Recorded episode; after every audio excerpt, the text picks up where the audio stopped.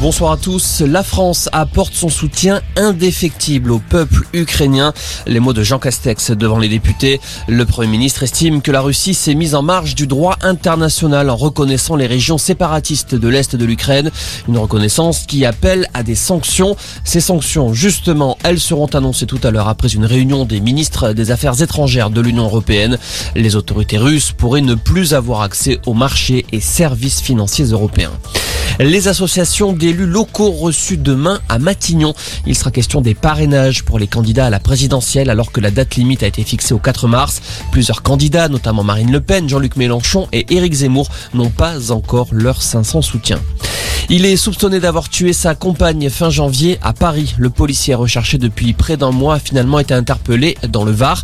Une interpellation sans incident, précise le ministre de l'Intérieur Gérald Darmanin. Le gardien de la paix de 29 ans a été placé en garde à vue. Il est déjà connu pour des faits de violence conjugale. La chasseuse de 17 ans, soupçonnée d'avoir tué une randonneuse samedi dernier dans le Cantal, mise en examen pour homicide involontaire. L'adolescente a également été placée sous contrôle judiciaire avec interdiction de détenir ou de porter une arme. Après ce drame, la ministre de la Transition écologique Barbara Pompili souhaite ouvrir une réflexion sur une possible interdiction de la chasse pour les mineurs.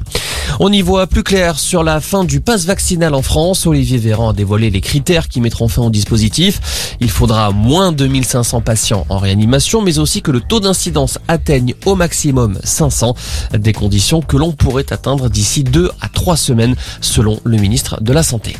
Et puis Gaël Monfils ne participera pas à la rencontre de Coupe Davis entre la France et l'Équateur. Le tennisman tricolore déclare forfait à cause de problèmes physiques. Le reste des joueurs sélectionnés par Sébastien Grosjean se tiennent prêts pour cette confrontation prévue les 4 et 5 mars à Pau. Voilà pour l'info. Excellente fin d'après-midi.